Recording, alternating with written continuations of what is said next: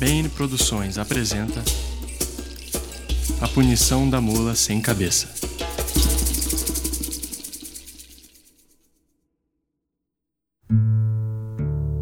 Eminente Cardeal Jerônimo II, peço perdão, porque pequei. Venho aqui não como guerreira santa, a serviço do Deus da Justiça, ou como amiga de longa data, mas como membra da paróquia com o intuito de confessar meus crimes, bem como justificar o meu pedido de exoneração do cargo. Espero que, por meio dessas breves páginas, consiga entender meu posicionamento ainda que não me julgue digna da salvação. O que contarei a seguir é o relato detalhado da minha breve expedição ao vilarejo de Sanguel e todos os acontecimentos que pude presenciar. Juro falar somente a verdade e nada mais que a verdade, sob o juízo da lâmina infalível do Juiz Supremo.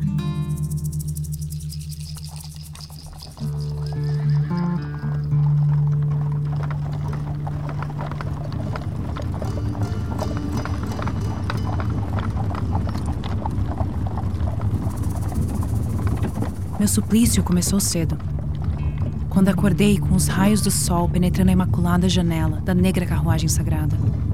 Estava três dias em viagem, a fim de responder o chamado urgente do excelentíssimo bispo Dom Adler, e não havia conseguido dormir por todo o trajeto.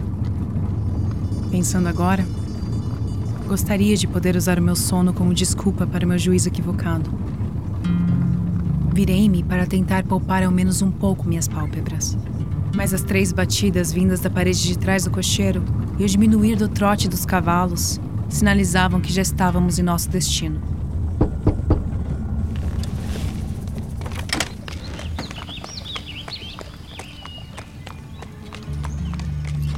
Ao abrir a portinhola escura, pude apreciar pela primeira vez a paisagem daquela vila condenada.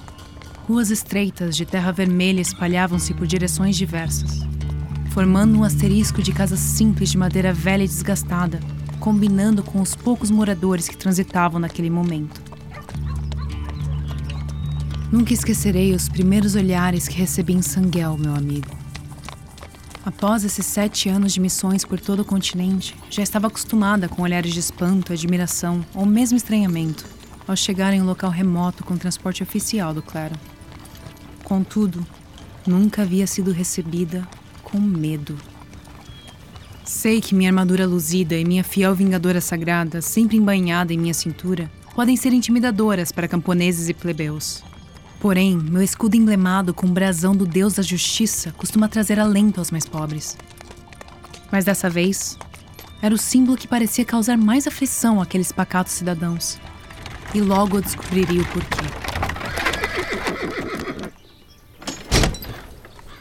Assim que desci os degraus da carroça, sem muita pompa, admito, com as grevas enroscadas na ponta da capa por minha sonolência, pude presenciar o próprio Dom Adler vindo me receber de forma calma e elegante. Nobre guerreira santa, é pela graça dos deuses que a recebo neste humilde vilarejo. Os boatos que me contou eram verdadeiros, cardeal. Os límpidos olhos do bispo pareciam conseguir fitar em direção à minha alma. Pareciam duas contas irrefreáveis. Vossa Reverendíssima. Minha cara, não precisa tratar-me de forma tão pomposa. Durante sua estadia, és minha amiga e familiar. Deixemos as formalidades para outras ocasiões. Fiquei aliviada com a possibilidade de poder ser autêntica. Pediu-me para acompanhá-lo até sua paróquia, que ficava próxima ao centro do vilarejo.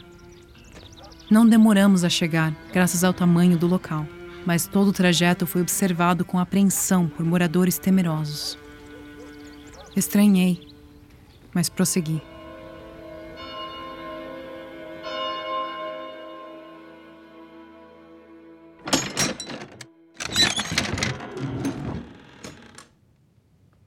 Ao entrarmos na igreja, o cheiro convidativo de comida recém-preparada saltava da única sala projetada atrás do altar, para onde, pela graça dos deuses, dirigimos. Por favor, sente-se. Fique à vontade. Pode apoiar suas abençoadas naquela poltrona. Permiti descansar o pesado escudo com cuidado, ao lado do encosto vermelho. e retirar a desconfortável capa azul, mas mantive-me com minha fiel espada ao cinto. Tive medo de que o acólito encarasse o ato de forma desrespeitosa, mas um leve sorriso compreensivo me acolheu. Uma guerreira da justiça nunca descansa, não é, minha cara? Assim como o bem não pestaneja contra o mal. Muito bem dito. Senhora? Adala, reverendo. Corei de leve ao perceber que ainda não havia me apresentado. Adala Dantian, a serviço de vossa santidade e da justiça divina. Por favor, senhora Dala. Peço novamente para que deixe as boas normas de fora dos portões do vilarejo. Uma bela jovem como a senhora acabará envelhecendo tão rápido quanto este que vos fala, caso ceda aos nossos costumes antiquados. Apesar do que dissera, ele não aparentava muito mais de 40 verões, se me permite a observação. Assim como parecia ainda bem ativo, apesar da expressão abatida. Pois bem, senhora Dala, sem mais delongas, vamos ao que interessa. Pedi ao alto cardeal o envio de um guerreiro santo com urgência, por estar lidando com algo que foge das minhas capacidades. Estamos sob ataque de uma criatura amaldiçoada. Algum tipo de demônio ou cria das profundezas? Perguntei de imediato, rezando para que a resposta fosse negativa. Eu era ingênua, meu amigo. Não exatamente, minha cara. Estamos sendo atacados por uma maldição ligada diretamente ao Deus da Justiça, motivo pelo qual acionei sua igreja. Nas últimas semanas, fomos flagelados por uma mula sem cabeça. Espero que, lendo essas palavras, sua perplexidade se assemelhe à minha ao ouvir aquele nome, cardeal. Peço perdão, reverendo. O senhor disse mula sem cabeça? Não a culpo pela surpresa, minha cara. Se me permite, contarei a história do início. Enquanto me servia de uma generosa fatia de pão carolado e um pouco de chá quente, gesto pelo qual, devo dizer, sou grata até agora, narrou-me como aquele pequeno vilarejo havia sido seu plano de aposentadoria. Após quase 30 invernos servindo a grande metrópole, decidi pedir meu afastamento para um local com uma igreja pequena e população tranquila. Antes de chegar a três anos, Apenas dois padres com pouca experiência clerical e uma jovem noviça regiam esta paróquia, todos nativos de Sanguel e ingênuos. Porém, ao afeiçoar-me à vida pacata desta vila, acabei por tornar-me ingênuo também, não enxergando o que acontecia diante dos óculos. A noviça era muito querida pela população local, desde pequena demonstrando um espírito altruísta e benevolente. Isso fez com que acabasse por conhecer e ser benquista por todos do vilarejo talvez benquista demais. Gisela frequentava livremente as casas dos moradores, distribuindo bênçãos ou rezas. Contudo, uma moça jovem, bonita e delicada, acaba atraindo o olhar masculino. Há pelo menos um ano, a noviça Gisela esteve em um envolvimento romântico com um dos sacerdotes locais, tendo seduzido o acólito mais jovem. Porém, o caso foi descoberto há pouco tempo por uma moradora que presenciou a cena por acaso ao passar na igreja à noite para completar uma pregação.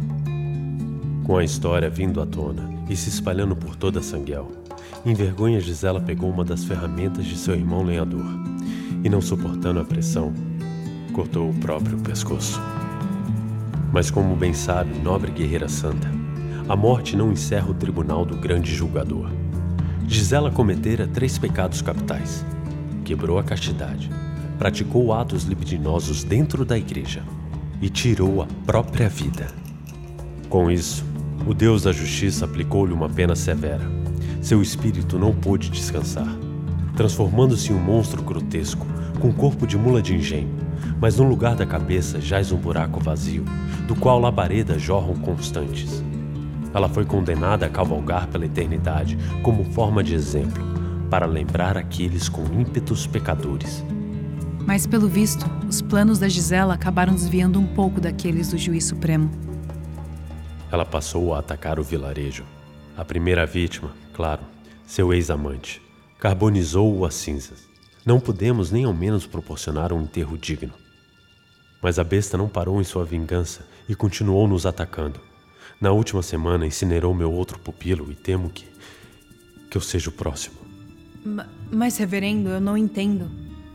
Por que ela atacaria seus outros irmãos de fé? Também não compreendo, querida. A conclusão a que cheguei é de que está culpando a igreja por sua maldição. Eu vi a besta com meus próprios olhos, cara paladina. Bem aqui, dentro da minha igreja, queimando o meu pupilo. Por sorte pude me esconder antes que me encontrasse, caso contrário, não estaríamos tendo essa conversa. O bispo, pela primeira vez, permitiu-se demonstrar medo. Os seus ataques aconteceram todas as sextas-feiras ao anoitecer, o que significa que, provavelmente, eu não sobreviverei esta noite. Eu estava atônita, mas o medo de Dom Adler era genuíno. Peço perdão pela conjectura, Vossa Reverendíssima, mas não seria possível a trágica história de Gisela estar apenas coincidindo com atentados de um monstro que ronda o vilarejo? Gostaria de acreditar nisso, minha cara. Porém, a punição da mula sem cabeça consta nos tomos antigos da justiça. Pude observar durante o ataque que a besta tem couro negro, mas possui manchas brancas próximas às patas dianteiras e na coxa traseira. Gisela tinha marcas esbranquiçadas de nascença nos mesmos locais.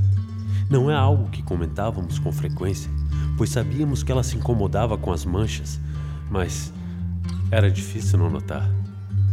Outro fato evidente é que o monstro atacou o ex-amante de Gisela e o outro padre, mas poupou o irmão da noviça Guilherme, que presenciou o primeiro ataque próximo ao cemitério. De fato, nenhum outro morador foi visado até agora. As peças se encaixam. Fiquei pensativa, absorvendo todas aquelas informações. Não era impossível, eu sabia. Já presenciei fatos sobrenaturais muito estranhos nesses anos de batalhas sagradas. E o senhor chegou a conversar com o irmão da noviça? Ele não é de muitas palavras, muito menos nosso fiel mais fervoroso. Mas mora não muito longe, próximo à floresta e sozinho. Deve se encontrar em casa no momento. Se quiser interrogá-lo, fique à vontade. Agradeci pela refeição e hospitalidade. Peguei minhas coisas e rumei em direção à floresta, a fim de encontrar o tal lenhador e única outra testemunha do monstro. Ao sair, pude observar que vários pontos do corredor de madeira próximos ao altar pareciam chamuscados, encobertos por um pano de chão.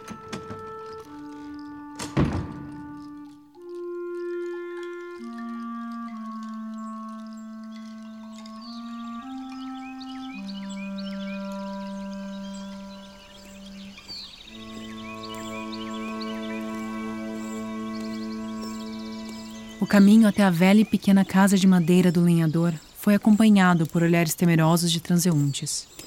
Agora era mais compreensível. Se até eu estava apreensiva com a história, ficava imaginando o que poderia passar pela cabeça dos moradores. Ao chegar, bati três vezes na porta rústica.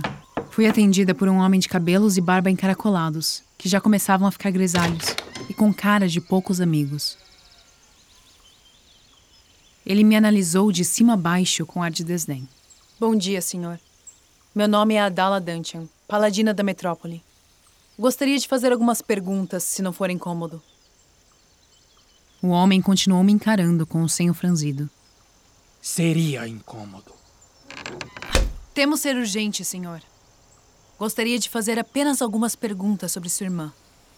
Não tenho nada a dizer sobre minha irmã. Vá embora! Estou apenas querendo ajudar, senhor, mas preciso de algumas informações. Por que não pergunta ao seu Deus? Sem muitas opções, voltei ao centro do vilarejo e tentei conseguir algumas pistas com os outros moradores. Todos me encaravam com apreensão e até um certo medo, mas eram mais educados do que o irmão da noviça. Em minha investigação, descobri que Guilherme e o Bispo Adler não foram os únicos a testemunhar o tal monstro.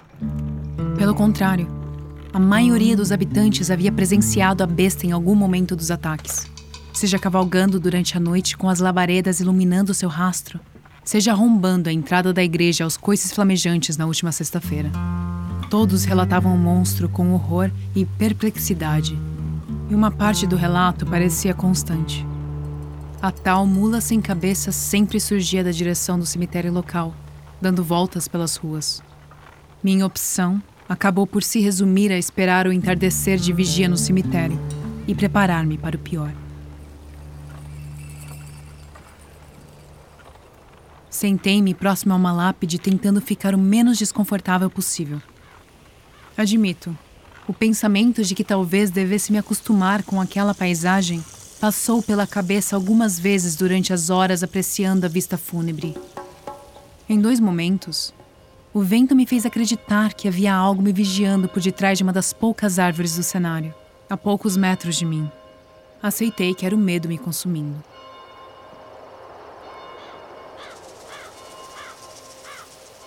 Já devia passar das nove horas, pois estava exausta quando, ao longe, ouvi um relinchar. Seguido pelo barulho inconfundível de um galope frenético e o crepitar do fogo. A primeira coisa que pude ver foi a luz alaranjada e ofuscante, ondulando ao vento.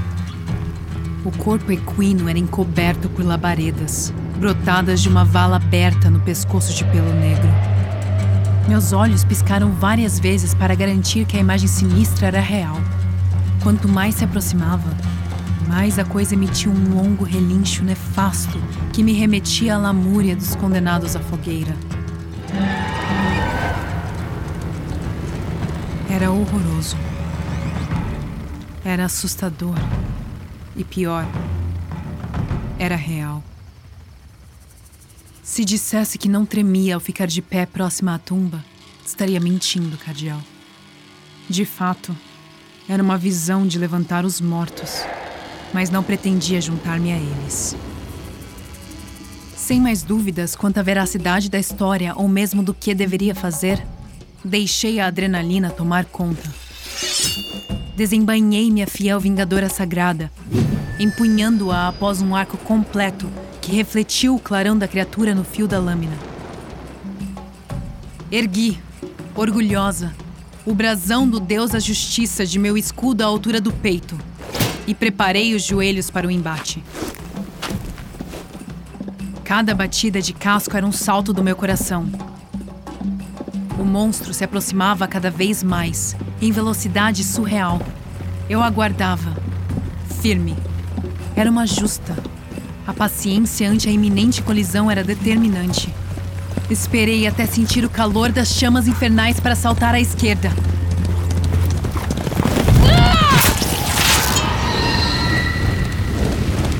Vingadora entrou fundo no couro negro, rasgando até metade do flanco direito para só então permitir a saída da arma. No lugar de sangue, o que jorrou foi mais fogo, espalhando as chamas por metros. A besta cambaleou e trotou em falso, tombando para a esquerda ao mesmo tempo em que uma das labaredas atingia minha capa, começando a consumi-la. Largando o escudo da justiça, desabotoei as ombreiras e me desfiz do manto da igreja. Empunhei a vingadora com ambas as mãos, montando guarda ofensiva. A mula sem cabeça, com dificuldade e pendendo por duas vezes, conseguiu se levantar.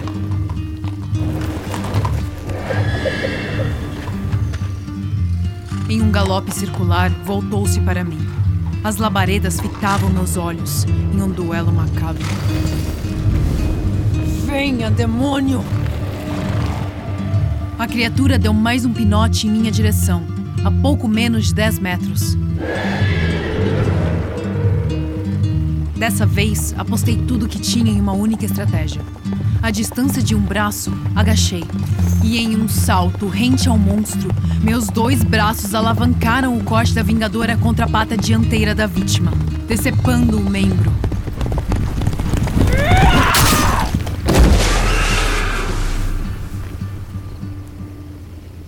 Ela caiu com o movimento e o impacto.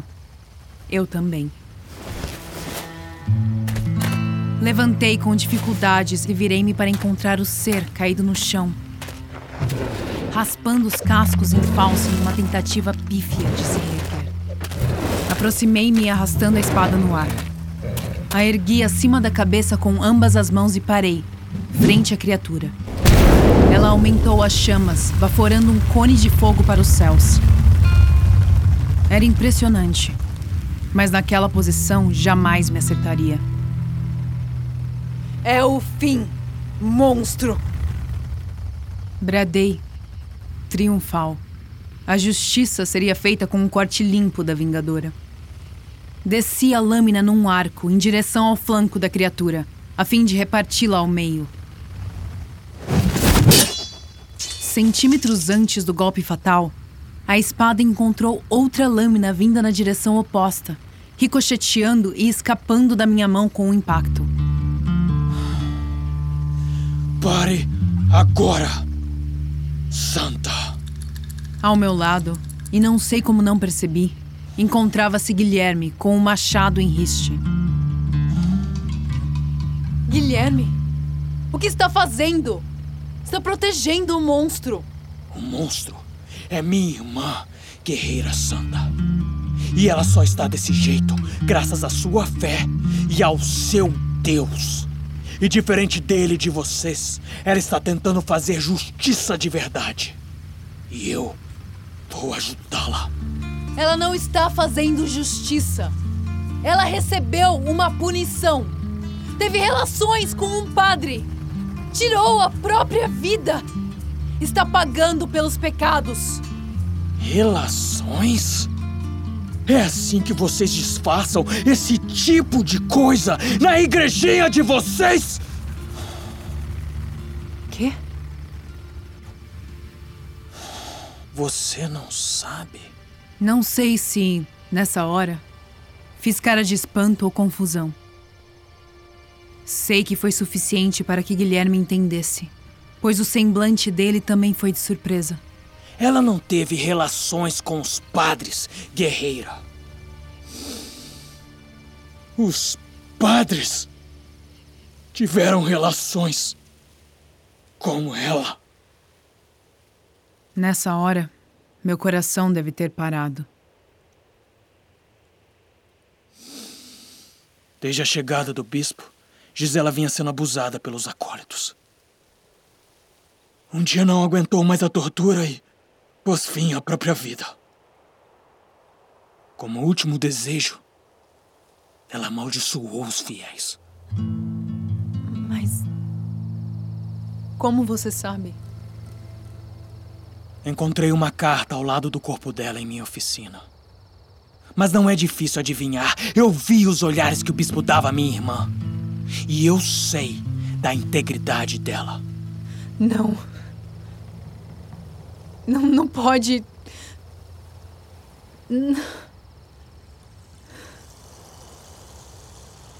Eu procurava palavras que sabia que não viriam. Olhava ao redor buscando alguma ajuda, evitando encarar o lenhador. E só então, meu amigo, enxerguei a tal da mula de fato.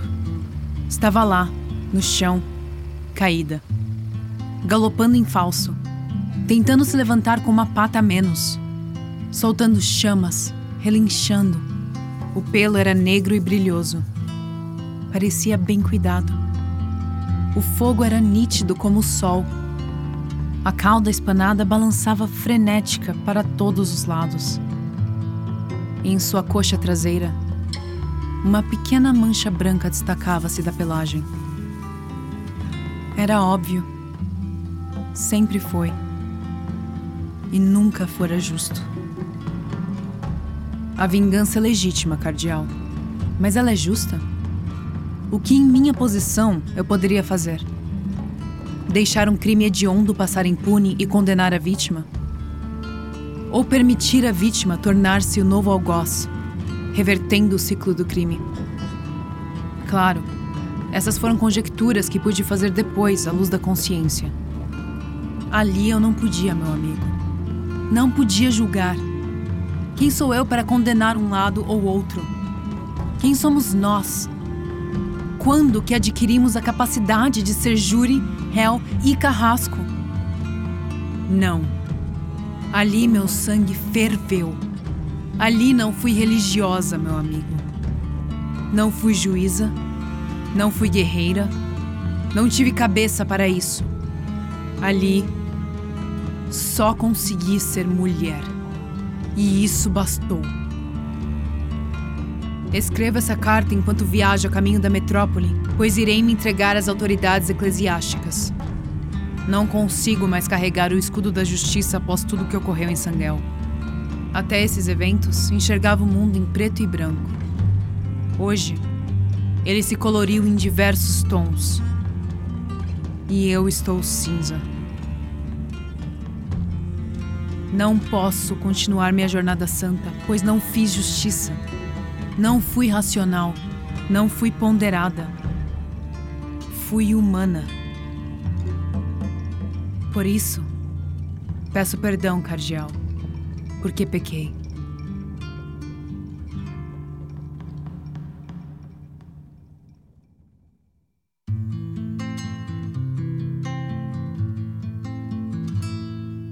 Punição da mula sem cabeça.